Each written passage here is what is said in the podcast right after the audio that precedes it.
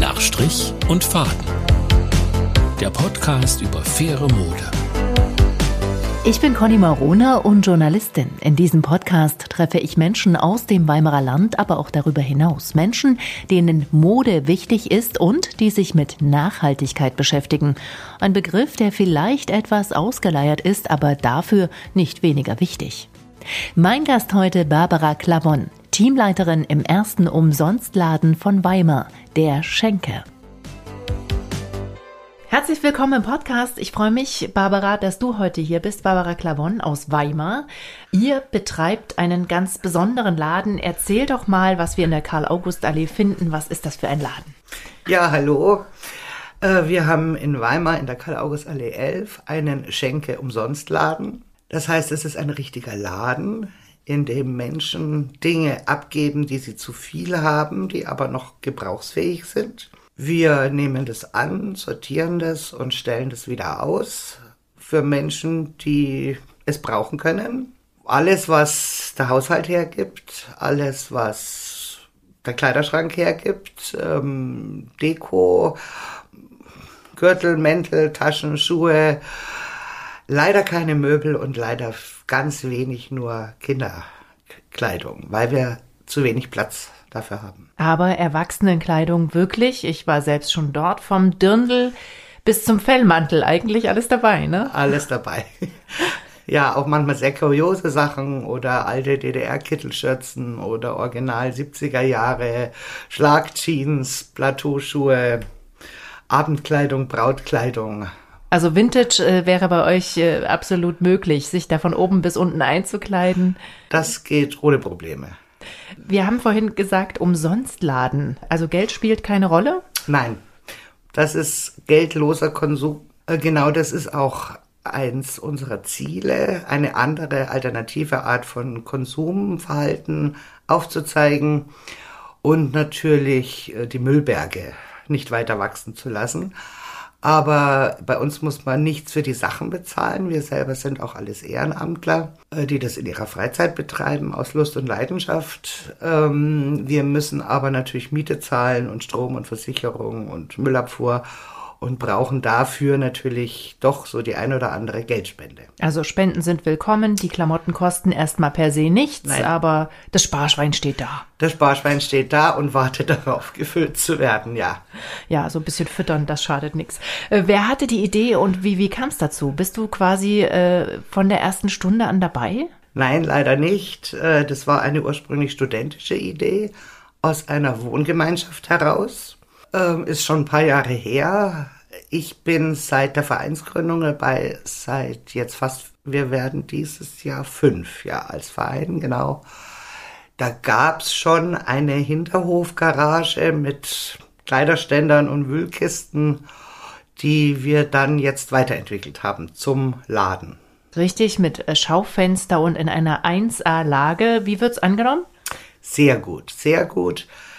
Ähm, wir sind zu jeder Öffnung immer voll. Also wir müssen teilweise die Leute bitten, draußen zu warten, damit es nicht so voll wird. Das ist im Verrückt. Sommer alles kein Problem, im Winter und bei Regenwetter führt es auch manchmal zum Unmut, aber wir sind einfach ein kleiner Laden und müssen einfach gucken, dass sich die Leute bei uns nicht auf die Füße treten und auch natürlich dann Sachen kaputt gehen oder angerempelt wird. Ja, das wäre schade. Was meinst du, warum die Leute kommen? Kommen die zum einen, weil es umsonst ja ist oder äh, weil sie den Nachhaltigkeitsgedanken haben? Beides würde ich sagen, beides. Die Leute, die uns die Sachen bringen, machen das aus Nachhaltigkeitsgedanken heraus, weil sie sagen, es ist zu schade zum Wegwerfen, ich kann es selber aber nicht mehr brauchen.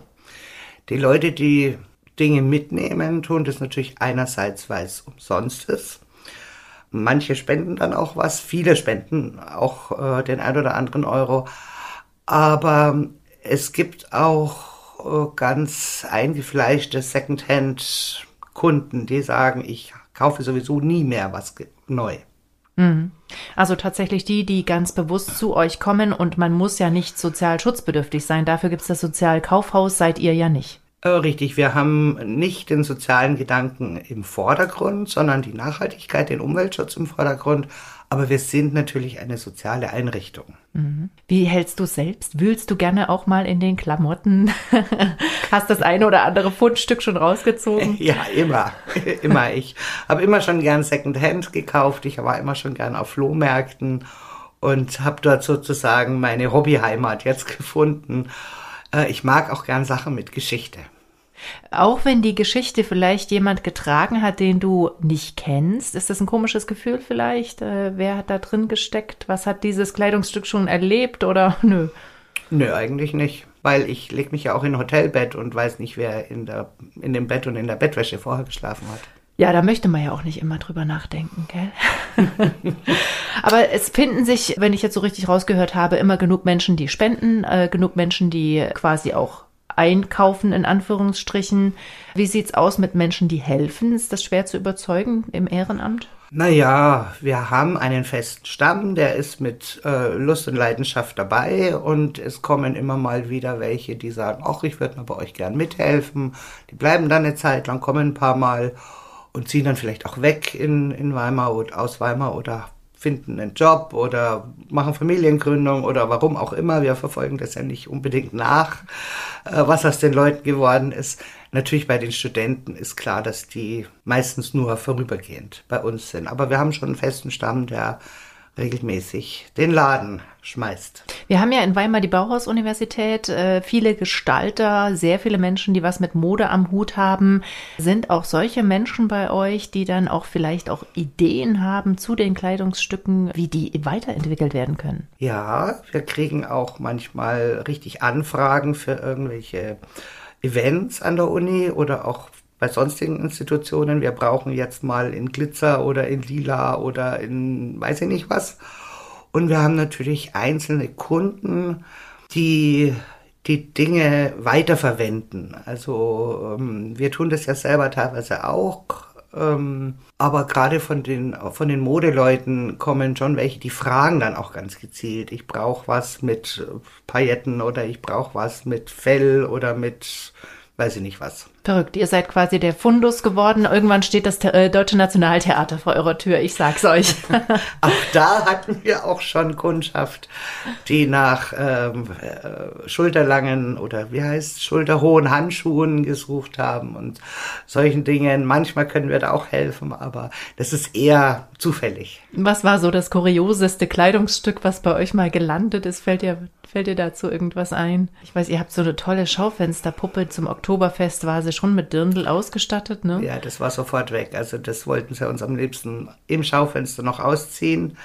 Was leider auch manchmal passiert. Ähm, ach, wir hatten Brautkleider mit Reifröcken und äh, große Ballroben oder auch mal eine ganze Tüte voll Original DDR-Kittelschürzen. Die waren auch ganz schnell weg. Ja, das kann ich mir vorstellen. Manche Sachen werden zum Kult. Also ich denke jetzt auch an diese Trainingsanzüge ähm, was würden meine Kinder dafür geben, wenn sie so einen hätten, ne? Diese, äh, ja, oder eben die Dederon-Kittelschürze. Sehr beliebte Sachen.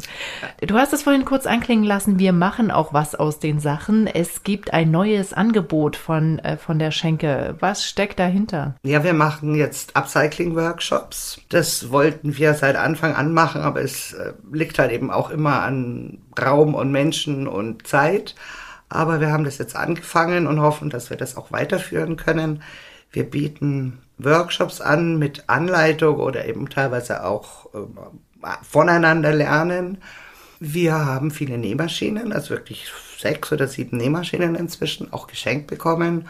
Die gehen auch alle. Wir haben unglaublich viele Stoffe und anderes Nähzubehör. Und wir haben eine, ein Mitglied von uns, die leidenschaftlich bastelt und zum Beispiel aus Tetrapacks tolle Geschenkverpackungen, Anzuchtkörbchens, Osterkörbchens, alles Mögliche macht. Und ähm, wir hoffen, dass sich das gut etabliert jetzt. Auch mit äh, Klamotten, die vielleicht ein bisschen zerrissen bei euch ankommen und äh, vielleicht weiterverarbeitet werden? Ja, also zum Beispiel aus alten Jeans kann man wunderbar Rucksäcke oder Taschen nähen oder auch aus Herrenhemden hat man einen sehr, eigentlich ein sehr großes Stück Stoff aus dem Rücken.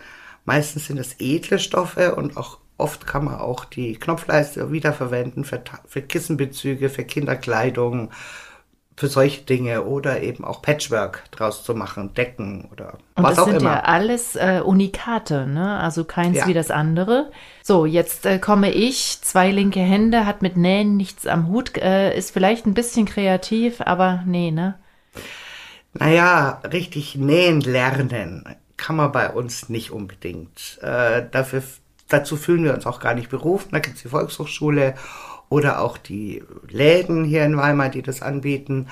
Das ist auch sehr zeitintensiv. Es sollte, man sollte also schon mal mit einer Nähmaschine umgegangen sein und vielleicht eine gerade Naht nähen können.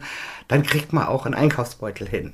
Okay, ja, das äh, Einkaufsbeutel traue ich mir zu. Okay, dann Ja. kannst du natürlich herz, äh, bist du herzlich eingeladen und kannst uns gern besuchen und deiner Kreativität freien Lauf lassen. Und wenn nicht, vorher den Volkshochschulkurs besuchen Zum und dann zu Beispiel. euch kommen. Ja, das ist eine gute Zum Idee. Beispiel. Oder es gibt auch Menschen, die sagen, ach, ich würde gern mal wieder nähen, aber nicht allein.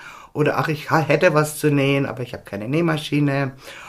Und ähm, wir lernen ja auch voneinander. Der eine kann einen Reißverschluss einnähen und der nächste hat irgendwie eine Idee, wie man äh, Taschen im, im, im Wendeformat näht oder sowas. Und wichtig ist, seine alten Sachen eben mitzubringen, damit die wiederverwertet werden können. Das ist ja die Idee dahinter. Ne? Genau, entweder das mitbringen oder wir haben natürlich auch gesammelt.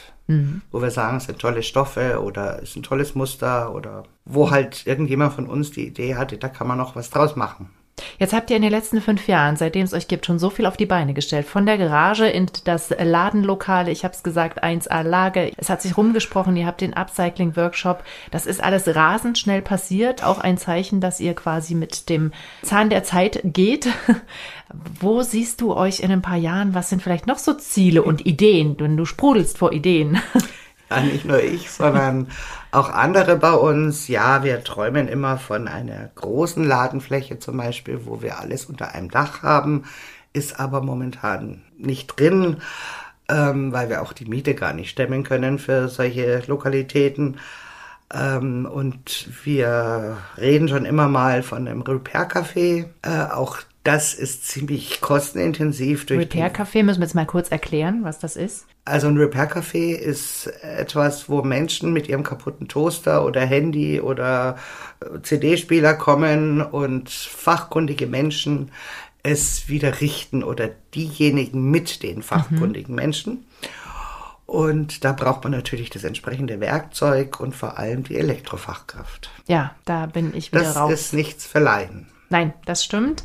Aber wir bleiben beim Stoff. Das läuft erstmal und äh, ist ein tolles Angebot, wie ich finde. Ja, also es gibt praktisch keinen, der bei uns reinkommt und mit leeren Händen wieder rausgeht, außer diejenigen, die nur was abgeben wollen. Aber auch wenn Leute nach nichts suchen, sondern einfach nur mal gucken kommen, finden sie doch das ein oder andere Stück. Und wenn es eine kleine Vase ist oder wenn es ein Gürtel ist oder eine tolle Mütze oder ein Hut oder ein Tuch oder Kleinigkeiten eben auch.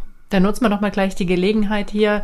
Was ist Mangelware? Was könnt ihr immer gebrauchen?